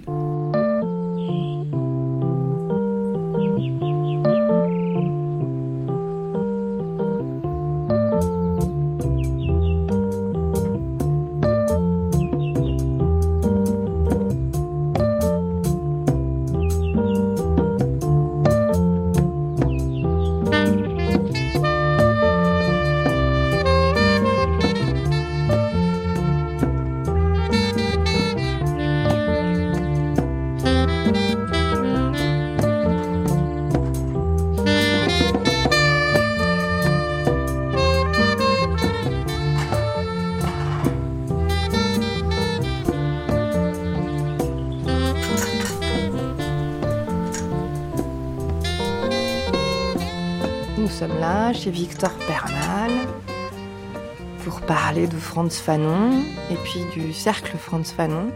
Je suis forcément d'accord. Parler de Fanon, c'est un plaisir. Racontez-nous l'histoire du cercle Franz Fanon. L'histoire du cercle Franz Fanon. Sans doute, vous savez que Éléonore, vous la connaissez, c'est la maman de Fanon on a trouvé dans une de ses valises une lettre de son fils Franz. Et dans cette lettre, il y avait la fameuse phrase de Fanon, je me suis trompé.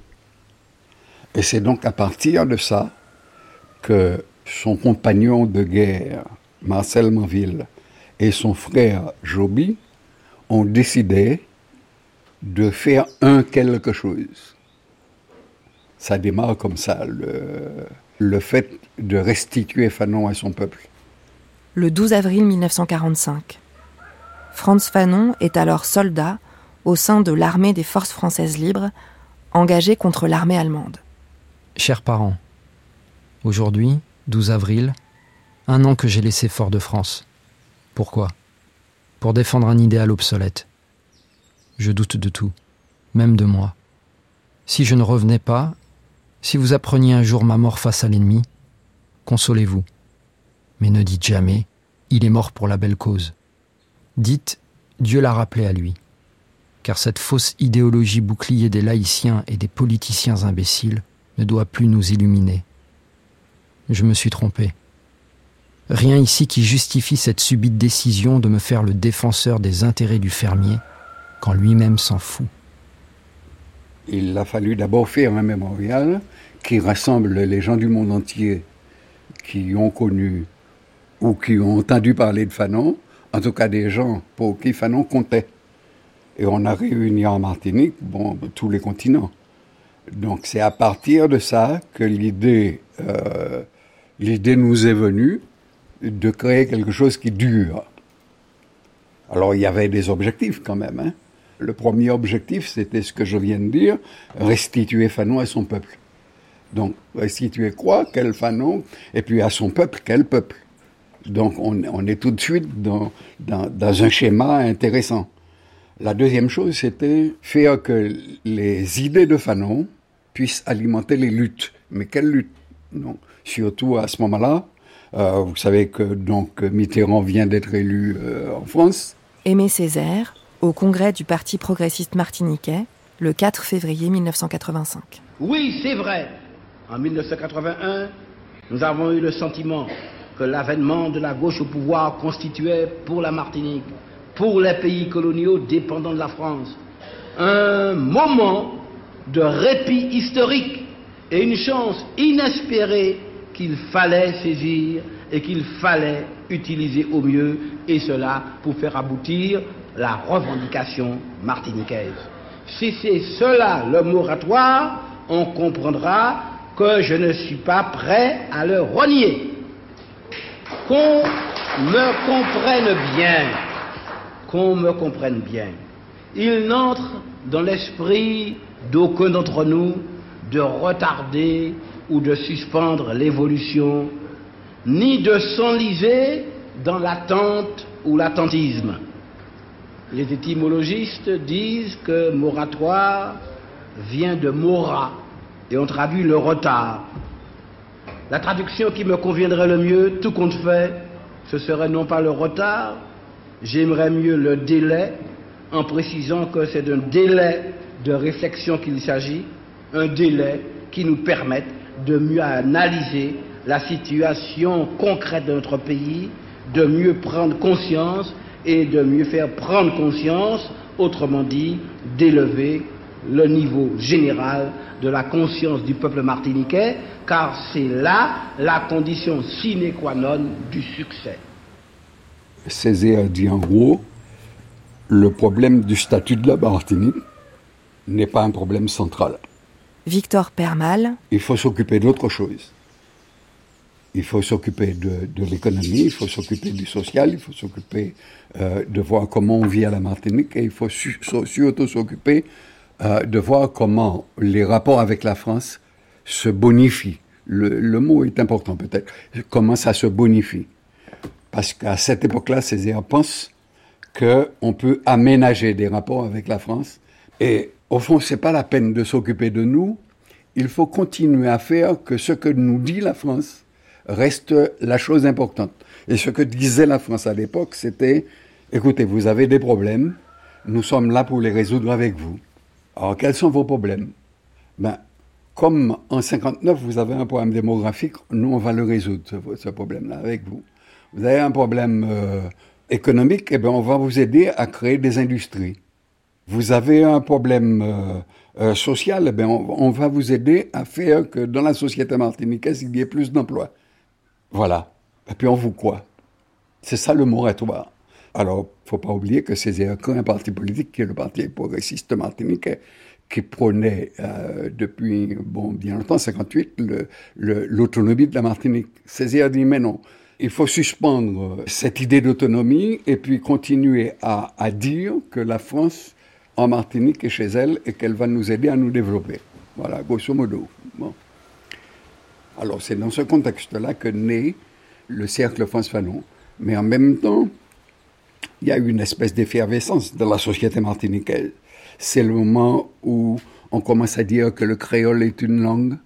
C'est le moment où on met en place le 22 mai. Donc c'est le moment où on met en avant la lutte plutôt des esclaves, donc des nègres marrons, plus que l'action de Schellcher et de tout le mouvement anti-esclavagiste. Hein. C'est donc dans ce contexte-là que on commence à dire peut-être que Fanon a une pensée qui peut servir et aider à concevoir une société martiniquaise qui soit respectueuse de l'homme. Et la troisième chose, c'était de dire, comme il est perçu comme un traître, pourquoi? Pourquoi il est perçu comme un traître? Fanon est traître puisqu'il fait la guerre en Algérie. Et entrant en Algérie dans une guerre alors que la France dit que l'Algérie est française, c'est donc euh, être un traître à la nation française. D'autre part, euh, Fanon est un fonctionnaire français qui est en Algérie et qui, en tant que fonctionnaire français, ne remplit pas ses obligations de fonctionnaire. Donc c'est un traître. Et en Martinique, il est perçu comme tel. Parce que bon nombre de Martiniquais sont partis en Algérie pour aider les Français à, faire de l'Algérie une terre française. Donc faire que la guerre de libération ne continue pas et faire que les Algériens euh, deviennent de véritables petits Français. Mais le traître Fanon, c'est pas seulement ça. Il est traître parce qu'il combat la France comme étant, je mets encore des guillemets, une meilleure patrie. Et cette idée de meilleure patrie est une idée qui est absolument importante. Ça, c'est tout pour nous et masque blanc. La meilleure patrie, c'est la mère, et puis c'est la patrie. Donc, euh, c'est elle qui fait naître la Martinique et les Martiniquais, et c'est elle qui intègre les Martiniquais dans son sein et qui fait que jusqu'à aujourd'hui, on continue de parler d'une métropole. Donc, euh, La mer, c'est aussi celle qui représente la vie. Et la vie martiniquaise ne peut pas se concevoir sans la France. Et c'est ça que Fanon remet en question pour l'Algérie, et c'est ça que les gens comprennent. Alors, bien sûr, ceux qui pensent qu'il ne l'est pas un traite, c'est ceux qui pensent qu'il refait revisiter toute l'histoire de la Martinique pour montrer comment les enfants martiniquais, qui sont les enfants de la meilleure patrie, eh bien, comment ils sont aliénés? Et donc, euh, comme vous le savez, c'est un concept central dans l'œuvre de Fanon. Et l'aliénation la plus profonde, c'est effectivement de concevoir la France comme une mère. Et puis la patrie. Alors, la patrie, ben, c'est l'endroit où on se sent bien. Et donc, euh, dire que l'on ne se sent plus bien en France, c'est renier euh, sa filiation. Alors, évidemment que quand on revisite cette histoire qui est la nôtre, mais quelle l'histoire de toutes les colonies, quand on revisite cette histoire-là, ben forcément, on donne un autre sens à, une existence. Et c'est ce que Fanon fait. Il donne un sens à son existence propre en tant que psychiatre euh, à Blida. Et ce faisant, il permet à d'autres de donner un sens à leur existence là où ils sont. Et je crois que c'est ça le sens profond des damnés de la Terre.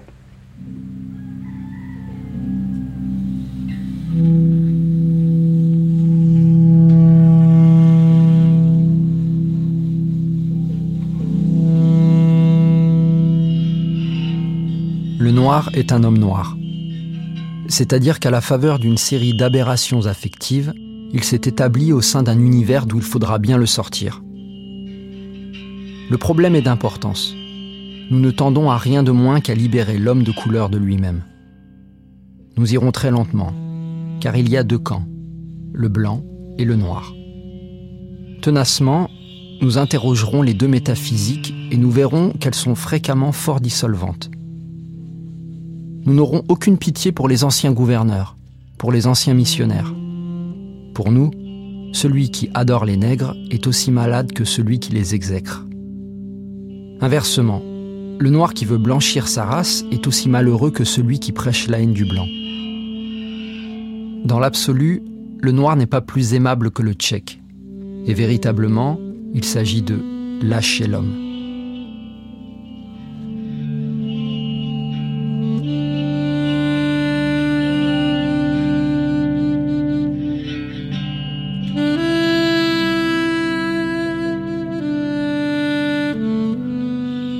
Elisabeth Landy. C'est un chemin de vie qu'il propose. Hein c'est un chemin de vie parce que se libérer euh, de ces chaînes euh, mentales euh, et de ces chaînes psychiques, c'est plus difficile que de faire passer une loi. Et c'est vrai qu'il faut le lire et le relire, parce qu'à chaque fois on redécouvre. Parce que ce qu'il nous demande, c'est de nous libérer, de ne plus être esclaves de l'esclavage qui nous a modelés. Et ça, c'est un programme qui n'est pas encore acquis. On n'est pas encore arrivé au bout. Et c'est vrai que sa disparition précoce euh, nous a laissé euh, un peu face à nous-mêmes, mais, je suis désolée d'insister, la présence de Césaire était une présence qui rassurait, qui donnait la vision, qui donnait le cap. Et la disparition de Césaire, en fait, en 2008, c'est un grand vide. Et c'est peut-être pour ça qu'aujourd'hui, euh, il a pu trouver un peu de place. Parce que c'était énorme, la position de Césaire. Parce qu'il n'était pas seulement un écrivain, un poète, mais il était un homme politique qui a quand même 56 euh, ans de mairie, 45 euh, ans de députation, qui a marqué une époque. On n'a eu que deux maires en un siècle. Donc c'est vrai que la disparition de Césaire va laisser une béance et va peut-être permettre de voir euh, qu'il y a eu plusieurs, plusieurs voies qui nous étaient proposées. J'ai l'habitude de dire que Césaire nous a mis au monde et que peut-être que Fanon nous, nous donne l'espérance aussi de, de nous libérer autrement de cette aliénation et de cette dépendance. Et depuis cette disparition d'Aimé Césaire, est-ce qu'on assiste peut-être à une utilisation de ces deux figures pour polariser des prises de position dans, dans l'espace public en Martinique? Il, y a, il semblerait qu'il y ait une tendance à cela, oui, en effet. il semblerait qu'il y ait une tendance à cela, mais euh, bon, ça c'est de la petite politique. chacun son idole ou son leader, mais euh, ce sont deux statues euh, de géants. Ils ne sont pas opposables. Personne n'a sérieusement à y gagner, à instrumentaliser l'un ou l'autre, ou l'un contre l'autre. Mais euh, bon, ça s'est traduit par, d'un côté, le parti progressiste martiniquais, dont la figure tutélaire est Césaire, et des gens qui se disent indépendantistes, qui ont fait de Fanon leur, leur emblème. Je ne crois pas que Fanon ait renié Césaire. Je ne crois pas. Ce sont des trajectoires différentes qui se situent dans des contextes différents. La guerre d'Algérie, euh, euh, Césaire était déjà rentré depuis longtemps à la Martinique. Euh, il défendait un autre programme. Il ne s'est pas situé dans une, dans une guerre d'indépendance, tandis que Fanon était jeune.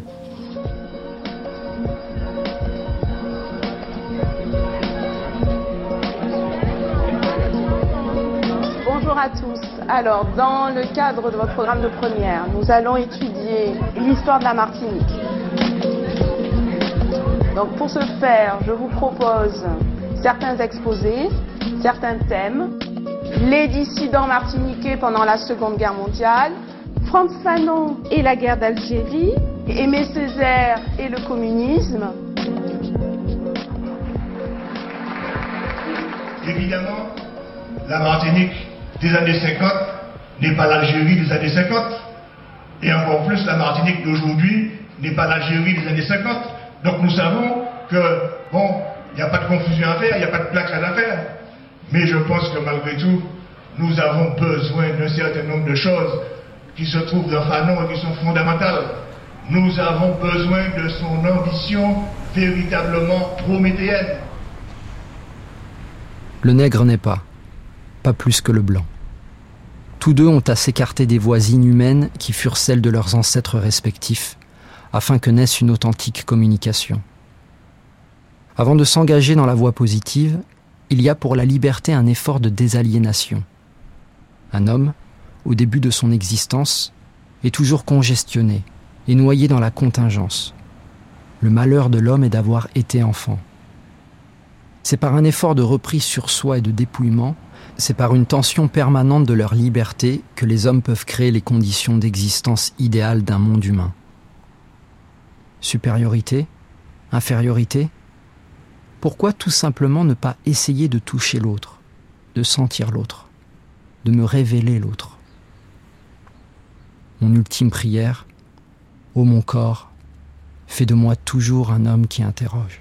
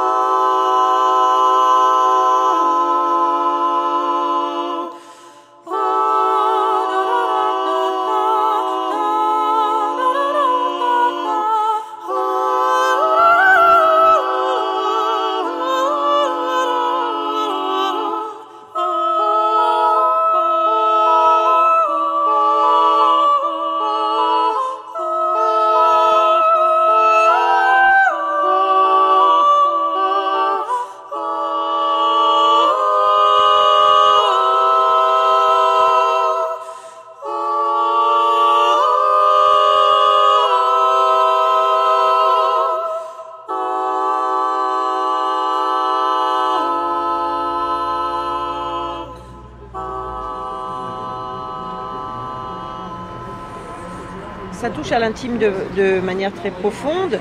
Et je pense que c'est pour ça aussi que ça, ça a cet impact, parce que je crois que ça parle à, beaucoup. Camille Mauduès. Ça parle pas euh, que euh, aux Antillais, euh, aux gens, voilà.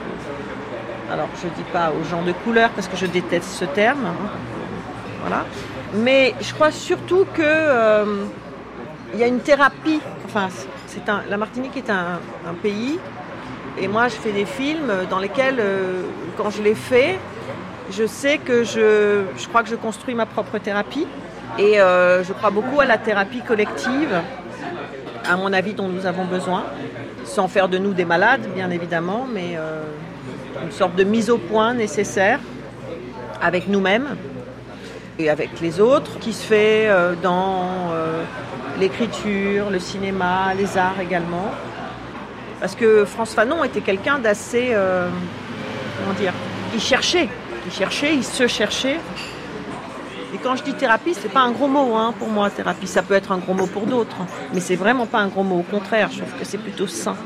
C'est plutôt le, le signe, la marque d'une santé mentale qui doit, euh, qui doit se construire et qui doit encore se construire pour euh, aborder l'avenir avec un peu plus de sérénité.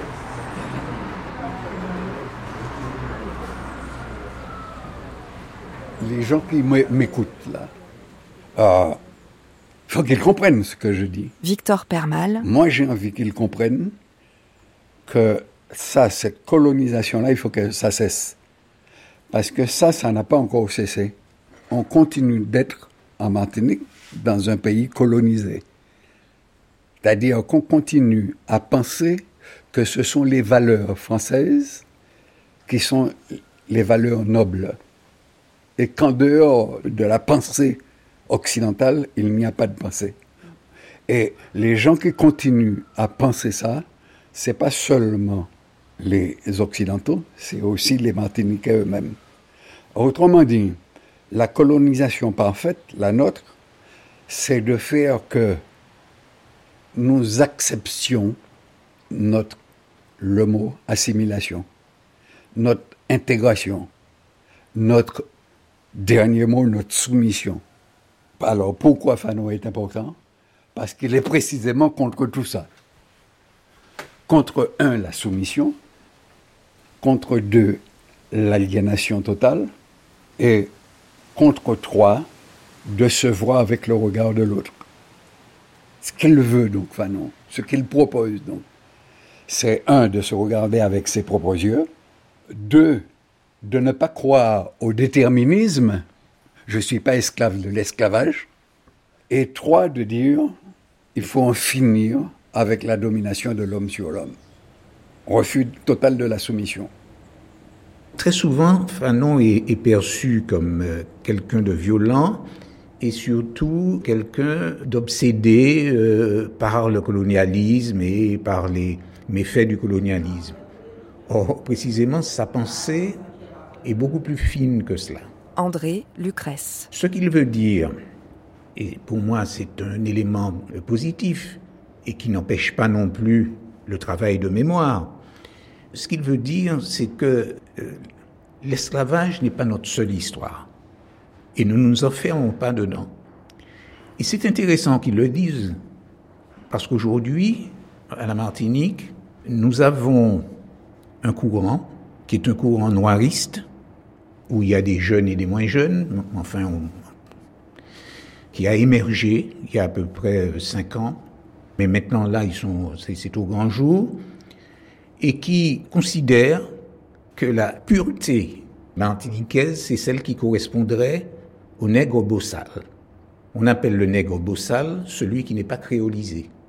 C'est-à-dire que vous avez, si vous voulez, la colonisation qui se fait, et à un moment donné, les personnes qui sont en contact, donc européens, amérindiens, nègres d'Afrique, pour qu'ils puissent euh, être ensemble, ne serait-ce que travailler ensemble, même s'ils ne sont pas ensemble quand le, colon va installe sa table à manger, donc euh, le nègre est aux antipodes, mais à un moment donné, il faut qu'ils puissent se parler.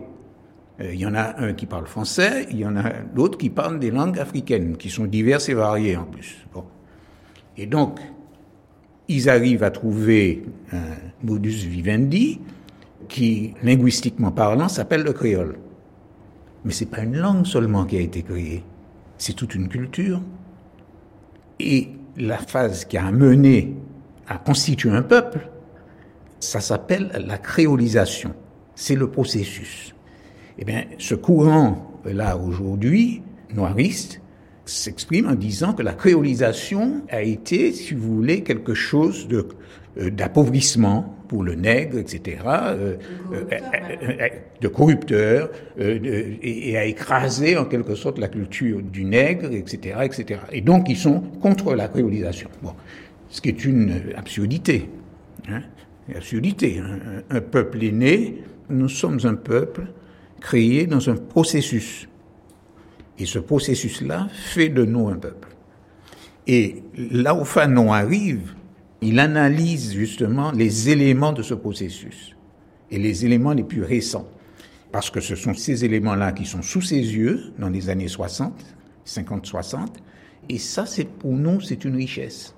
C'est une richesse considérable. Et ce qui fait la, caractéristique de Franz Fanon, c'est qu'il essaie de dégager de cette richesse une éthique. Cette éthique suppose que nous ayons en tête un statut mémoriel, qu'est-ce que nous en faisons? D'abord, nous commémorons, mais il n'empêche que nous ne nous enfermons pas dedans. Et je vais plus loin.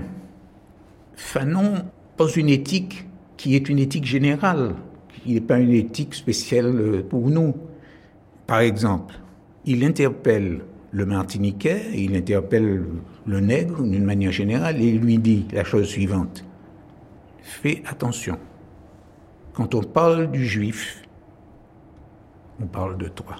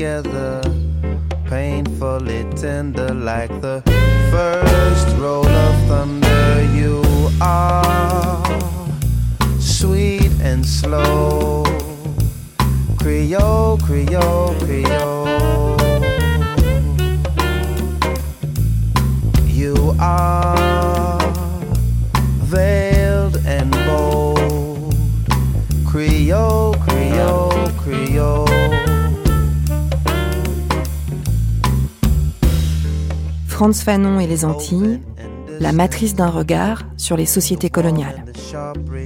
Avec Gilbert Pagot, Franceline Fanon, André Lucrèce, Elisabeth Landy, Camille Mauduèche, Myriam Cotias, Alex Ferdinand, Victor Permal, Daniel Boukman et Mireille Fanon-Mendès France. Merci à Laurence Decoq, Guillaume Robillard, Pascal Iltis, Yves Juston, Stéphanie Juston, Philippe Pierre-Charles, Aimé Charles Nicolas, Harry Gordien et Natacha de la Simone. Lecture Gaël Faye et Daniel Königsberg. Prise de son Alexandra Bergel, Bernard Laniel et Pierrick Charles. Mixage Éric Boisset.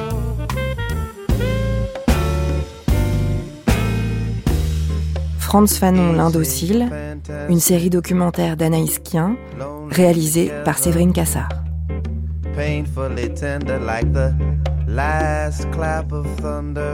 Demain, Franz Fanon, l'expérience vécue du racisme colonial sur le front de la Deuxième Guerre mondiale.